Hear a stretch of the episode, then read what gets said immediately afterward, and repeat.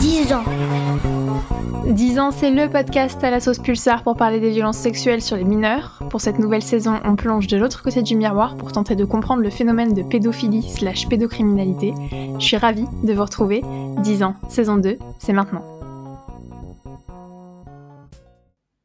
Dans 10 ans, on a beaucoup parlé de l'action de l'État avec un grand E, sa responsabilité, ses actions en matière de pédocriminalité, violence sexuelle sur les mineurs. Il était donc normal d'avoir des réponses, et ces réponses, je suis allée les chercher auprès du député de la deuxième circonscription de la Vienne, Sacha Houlier. Alors, il est important de noter que cette interview a été réalisée lors de l'entre-deux-tours des présidentielles. Merci, monsieur le député, de prendre le temps de répondre à mes questions. 10 ans est donc un podcast traitant des violences sexuelles sur les mineurs. Depuis un peu plus de deux ans, depuis la sortie du livre de Camille Kouchner, La Familia Grande, les violences sexuelles sur mineurs prennent de plus en plus de place dans la société, avec une libération de la parole. Comment euh...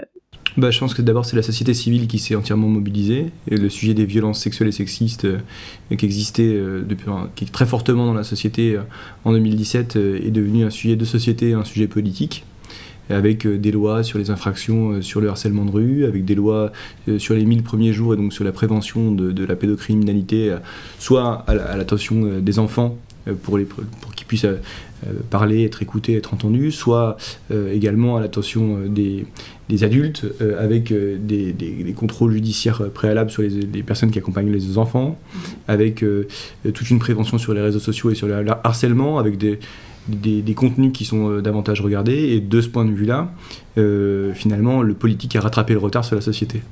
Alors comme je vous l'ai expliqué, le podcast est très ancré localement avec la rencontre des acteurs locaux qui agissent à ce niveau, que ce soit au niveau médical ou au niveau des forces de l'ordre ou tant de la justice, ou même sur le plan civil. Est-ce que vous avez connaissance des actions qui sont mises en œuvre sur le territoire, ici, pour les victimes de violences sexuelles, quand elles sont mineures? Ce que je trouve assez rassurant, c'est que beaucoup des personnes que vous avez auditionnées, entendues, en tout cas avec lesquelles vous avez parlé, et dont on vient de parler, le major Mounier, le professeur Jiquel ou encore le docteur Delbray, c'est que des personnes avec lesquelles je travaille au quotidien. Euh, donc, euh, soit dans le cadre des relations qu'on a avec la gendarmerie ou la police pour la prise des plaintes, euh, soit encore euh, sur l'accompagnement des adolescents ou des enfants qui sont en difficulté. Et on, le professeur Jiquel vient de monter la maison des adolescents en centre-ville de Poitiers. Alors, maison des adolescents et des enfants, hein, puisqu'on oui, peut s'y adresser. Il s'occupe aussi des, des, troubles psychologiques des, enfants qui ont été accrus avec la, crise Covid. Et, puis Alexia Delbray, elle a le projet La Maison des Femmes. Euh, à l'hôpital pour lequel également on a, un travail. Alors ça se manifeste comment? Ça se manifeste euh, par le subventionnement de leurs projets, parce qu'il y a beaucoup d'actions locales, euh, par la promotion ou la mise en œuvre de moyens, notamment vis-à-vis -vis de la police nationale ou vis-à-vis -vis de la justice. On sait qu'on avait des grosses difficultés à avoir des magistrats en nombre à Poitiers, euh, notamment euh, alors, euh, magistrats du parquet, c'est-à-dire les procureurs, ceux qui vont s'occuper des poursuites, poursuites euh, contre les personnes qui ont porté atteinte à l'intérêt général en violant la loi, euh, parfois en, violant plus que la loi malheureusement. Et, donc de ce point de vue-là, euh, les moyens, c'est des policiers supplémentaires, des formations pour ces policiers ou ces gendarmes, des moyens pour la justice. Le but de la justice, c'est 30% de plus avec une déclinaison. Et, et, ça peut prendre des formes très très locales parce que typiquement on a des, parfois des postes qui sont ouverts avec des magistrats qui ne sont pas nommés. Ça, ça existait en, euh, en janvier 2020. On fait la conférence de rentrée des magistrats. Et là, le, le président du tribunal judiciaire de Poitiers nous explique qu'il n'a pas les moyens parce qu'il lui manque quatre magistrats. Et on a écrit à Nicole Belloubet à l'époque, et les magistrats ont été nommés dans les six mois à Poitiers pour combler les manques qu'il qui y avait. Et ça, c'est une concrétisation assez, c'est euh, finalement réelle, en tout cas immédiate, du, travail qu'on peut avoir. La saison 1 du podcast était centrée sur la prise en charge des mineurs victimes. J'ai posé la même question à tous mes invités. Est-ce que l'État fait assez pour les victimes? La réponse a été chaque fois peu mieux faire, alors tant sur le plan des programmes médicaux par exemple ou des moyens de la justice. Donc je vous pose cette question. Qu'est-ce que l'État peut donc mieux faire? Bah D'abord, s'il si y a des victimes, c'est parce que c'est toujours parce qu'on n'a pas assez bien fait pour l'empêcher. Alors il n'y a pas de risque zéro, malheureusement. Euh, et puis pour les, pour les victimes, euh, euh, finalement, on peut toujours mieux faire. D'abord sur euh, l'écoute lors de la prise de, plainte, et ça, pour le coup, c'est quelque chose qui a énormément évolué en 5 ans et qu'on doit encore pouvoir améliorer. Euh, dans l'accompagnement des victimes, c'est-à-dire sur la prise des plaintes, la facilitation administrative de la prise des plaintes, le fait de pouvoir se déplacer à domicile, le fait de pouvoir aller à l'hôpital, là où sont prises en charge les victimes, donc que les forces de l'ordre puissent agir en dehors du cadre simplement des commissariats ou des gendarmeries, le fait pour les médecins d'avoir euh, beaucoup de liberté dans la fonction dont, ils exercent pour, euh, pour entendre les victimes, pour les suivre, euh, pour avoir des structures spécialisées. On parlait de la maison des adolescents ou de la maison des femmes. et puis le fait pour les magistrats d'avoir là aussi des moyens. Alors les moyens des magistrats, c'est soit les magistrats propres dans, dans, des, dans des, institutions dédiées, comme ça a été évoqué, soit sur la façon dont ils peuvent avoir ensuite des moyens en plus sur des greffiers. Bon, on manque des greffiers, donc ça c'est un travail qu'on a à faire. On a comblé une partie du manque, mais il y a encore pas mal de chemin à faire. Euh, soit encore, ensuite, de pouvoir avoir des outils de suivi. Un exemple, sur les 1000 premiers jours, on mettait euh, des, adultes avec des enfants sans vérifier leurs antécédents. Et ça, pour le coup, c'est quelque chose qui, lorsque on a des personnes qui, euh, ont des problèmes avec les enfants et qui le savent ou qui l'ont détecté, bah, qu'on puisse les prévenir, ces violences ou ces, atteintes, c'est quand même beaucoup plus rassurant que ce qu'on soit confronté ensuite à, une gestion d'un acte ou d'un crime sexuel. Vous comme moi, on a une formation de juriste, on a fait du droit. Euh, que pensez-vous du fait que certaines personnes soient en faveur d'une imprescriptibilité pour les infractions relatives aux violences sexuelles sur les mineurs? Enfin, moi, je, je le dis, euh, c'est inconstitutionnel. C'est D'abord, il faut savoir qu'on a avancé avec cette législation. Oui, bien sûr. Euh, on a augmenté la durée de, prescription à 30 ans. Euh, on a fait décaler aussi les, dates dans lesquelles euh, on compte à partir du où c'est prescrit, à partir du moment où on découvre les faits, non à partir du moment où elles ont été commis. Et ça permet d'embrasser énormément d'infractions, enfin en tout cas de recouvrer beaucoup d'infractions et de traduire les gens devant les tribunaux lorsque, lorsque c'est nécessaire. Mais l'imprescriptibilité, ça n'existe pas. Parce que euh, notre pays est encore en état de droit, et parce que quelque part, il quels que soient les crimes euh, que l'on commet, eh bien, il y a une date dans laquelle après euh, on ne peut plus traduire les gens devant un tribunal. Et je comprends que ce soit difficile à entendre pour des victimes, par des gens qui, euh, ont été il y a des années et des années victimes de, viols, d'agressions sexuelles, ou même de harcèlement. mais, la société est ainsi faite qu'elle garantit des règles de droit pour tout le monde. Comme elle garantit, et c'est incompris par beaucoup de gens, la présomption d'innocence euh, pour les personnes qui sont les présumés agresseurs ou les présumés auteurs d'infractions. Vous êtes le dernier invité de la saison 2, saison qui se centre sur la prise en charge des pédophiles et des pédocriminels. Là encore, une nouvelle fois, j'ai posé la même question sur la satisfaction des mesures mises en place par l'État, tant au niveau local qu'international, pour parfois faire des comparaisons. Alors, il y a des progrès qui ont été soulignés avec la mise en place d'actions, mais il y a toujours un ah, il reste du chemin à faire. Alors qu'est-ce que l'État peut donc encore une fois mieux faire? Est-ce qu'on parle de plus de prévention, plus d'associations de soutien? Je ne sais pas. Il y, a, plusieurs choses. D'abord, on sait que la santé mentale, euh, ça a été euh, pendant longtemps un point faible en France. Et ça l'est encore, au sens où euh, il y a eu un sous-investissement dans nos hôpitaux psychiatriques. Parce qu'il y a eu un sous-investissement à l'hôpital public, parce que, et bon, c'est bien de le dire, c'est bien de faire quelque chose. Donc il y a des revalorisations salariales qui ont été faites, et on sait que c'est pas assez. Parce que ce qu'il faut, c'est aussi redonner du pouvoir aux soignants dans les hôpitaux publics et donc aussi dans les, hôpitaux psychiatriques, et donc que tous ces moyens puissent être mobilisés pour rendre service aux gens. Parce que c'est comme ça qu'on attire des médecins, c'est comme ça qu'on attire des infirmiers, et c'est comme ça qu'on offre une prestation qui est meilleure. Si on va au, à Laborie, quand je suis arrivé en 2017, euh, à Laborie, euh, l'ARS demandait des, des plans d'économie de près d'un million d'euros à l'hôpital Laborie. Bon.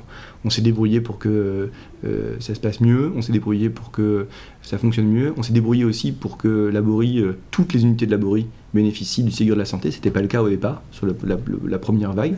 Donc quand je dis on s'est débrouillé, c'est qu'on est allé frapper à la porte du ministère de la Santé et on l'a obtenu, du ministre, moi et quelques collègues députés. Et puis, et puis ensuite, il y, y, a toutes ces questions de prévention où on découvre un peu les choses y a, euh, ce qui était fait dans les associations féministes jusqu'à présent euh, était, était très, euh, très spontané et pas organisé par l'État, en tout cas pas, beaucoup soutenu. Ça l'est beaucoup plus depuis 5 ans. ce qui est fait sur la prévention des, des, actes sexuels, ou ce qui est fait sur le, harcèlement en général, que ce soit du harcèlement physique que l'on voit, que ce soit du cyberharcèlement, et ben ça c'est assez nouveau aussi, ça fait depuis deux ans qu'on le voit. Donc l'accompagnement des, victimes, ou alors la prise en charge des victimes, ou alors même la formation de ceux qui ont enregistré les plaintes, ou alors même l'éducation aux réseaux sociaux, euh, si on parle de, ce qui va dans l'environnement scolaire, euh, tout ça c'est quelque chose de neuf sur lequel on, est au balbutiement de ce que l'État peut faire et donc de la façon dont il doit s'organiser, notamment pour intervenir dans les écoles ou dans les commissariats. Début 2021, le plan STOP a été lancé par euh, l'ancien secrétaire d'État à l'enfance et à la famille, Adrien Taquet. C'est un numéro d'appel pour les personnes qui sont attirées par les enfants.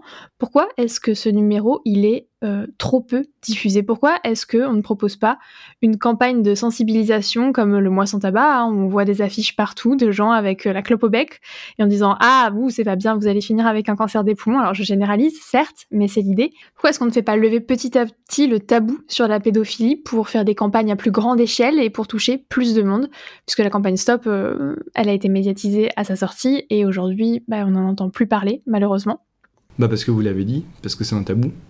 Euh, parce que euh, d'abord, en termes, en termes de progrès, on a fait des, avec le, euh, le 3019, on a fait beaucoup de progrès sur les violences conjugales. on a fait beaucoup de progrès sur certains sujets comme le tabac, où il y a 10 ans, on n'était pas là. Et là, il reste des tabous. Le, sujet sexuel, aujourd'hui, c'est un tabou. Il y a eu une loi qui a été faite par ma prédécesseur, Catherine Coutel, sur l'abolition du système prostitutionnel et donc sur la sortie, en, dénonçant les proxénètes, en étant accompagné, y compris pour les personnes qui étaient en situation irrégulière, en pouvant bénéficier de titres de séjour ou de logement.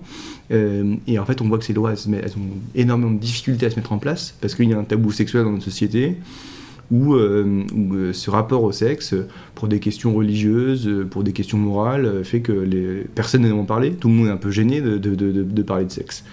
Et donc quelque part, ça, vient, heureusement, les, pouvoirs publics s'y mettent, mais les, gens sont encore un peu, un peu réservés sur ces questions-là, et c'est pour, pour, ça que c'est bien d'en parler, donc de pouvoir faire ce type de reportage. Est-ce que vous pensez que l'État français aurait euh, les moyens de s'aligner sur une campagne de prévention à grande échelle, comme c'est le cas en Allemagne, par exemple? Est-ce que c'est quelque chose que l'État pourrait envisager à un moment ou à un autre? La question, elle est moins des moyens l'État y met que l'efficacité dans la façon dont on s'organise. Euh, pourquoi je dis ça? Parce qu'on euh, on est capable de le faire, euh, mais il faut des gens pour le porter au niveau local. Et de ce point de vue-là, bon, le fait qu'on ait régionalisé les, ARS, ça met beaucoup de distance dans l'application des décisions de l'État. On, a, toute une question, on a vu dans la crise du Covid que les administrations qui marchaient le mieux, les administrations de l'État qui marchaient le mieux, c'est celles qui étaient à, à l'échelle départementale, c'est la préfecture, c'est la direction du travail. Donc ça, plein d'actions de prévention aujourd'hui, elles se, heurtent au fait qu'elles sont portées régionalement et elles ne sont pas déclinées localement, donc elles n'ont pas d'impact euh, pour beaucoup de gens. C'est une des questions sur lesquelles on veut travailler. L'autre question, c'est que on a aujourd'hui, on est en train de développer quelque chose euh, qui a été voté en 2006, en 2016 pardon, mais qu'on qu juste à toucher du doigt. C'est les, les communautés de santé locales, les CPTS, on appelle ça. Il y en a une qui marche très bien à Châtellerault, il y en a une qui euh, commence à se mettre en place à, Châtel à Poitiers. C'est la façon dont on développe des relations entre tous les médecins et tous les soignants du territoire. Ceux qui sont à l'hôpital, ceux qui sont dans les cabinets libéraux, ceux qui sont euh, dans, les, dans les collèges ou les lycées. Et ça, cette organisation de santé, c'est celle-là qui peut porter ces actions de prévention. Parce que c'est celle qui touche directement les gens, c'est celle qui leur parle, et c'est celle qui les sensibilise sur les questions. C'est là-dessus qu'on s'appuie notamment pour euh, diffuser l'information sur les protections hygiéniques gratuites pour les étudiants, sur la contraception gratuite qu'on a mis en place et qui est encore trop méconnu. Et donc, toute cette idée-là, c'est de dire, c'est bien d'imaginer des grands plans, mais il faut s'imaginer aussi comment ça touche tout le monde. voilà. Et, comme on avait beaucoup de retard aussi sur cette euh, déconcentration, décentralisation, et eh ben on, en paye aujourd'hui un peu les pots cassés, mais là aussi ça vient, ça vient et ça vient plus vite qu'on pense. Et ma dernière question, est-ce qu'à l'heure actuelle, il y a des projets ou des propositions de loi en lien avec les victimes de violences sexuelles en débat à l'Assemblée nationale? Non, là pas du tout parce que les travaux sont interrompus. Mais je pense que c'est un, sujet qui, reviendra. Alors, euh, moi, c'est un sujet que je préfère qu'on traite lorsque euh, il n'y a pas de faits divers graves. Parce que naturellement, quand il y a des faits divers graves, euh, on propose des choses qui sont ou irréalistes, on a parlé de l'imprescriptibilité, ou alors même qui sont profondément populistes parce que la, société tout entière est, très choquée de ce genre d'affaires. mais, mais pour, pour en parler en, dans des périodes de, qui, sont, qui sont apaisées, je pense que c'est la meilleure façon de trouver des solutions qui sont les plus efficaces. Voilà, 10 ans, c'est officiellement fini. Il y a une page qui se tourne et un micro qu'il va bientôt falloir éteindre. Merci encore une fois de la confiance que vous m'avez accordée et des minutes d'écoute que vous avez accordées au podcast. Le contenu digital est toujours disponible sur les réseaux sociaux. 10 ans, c'est fini. Salut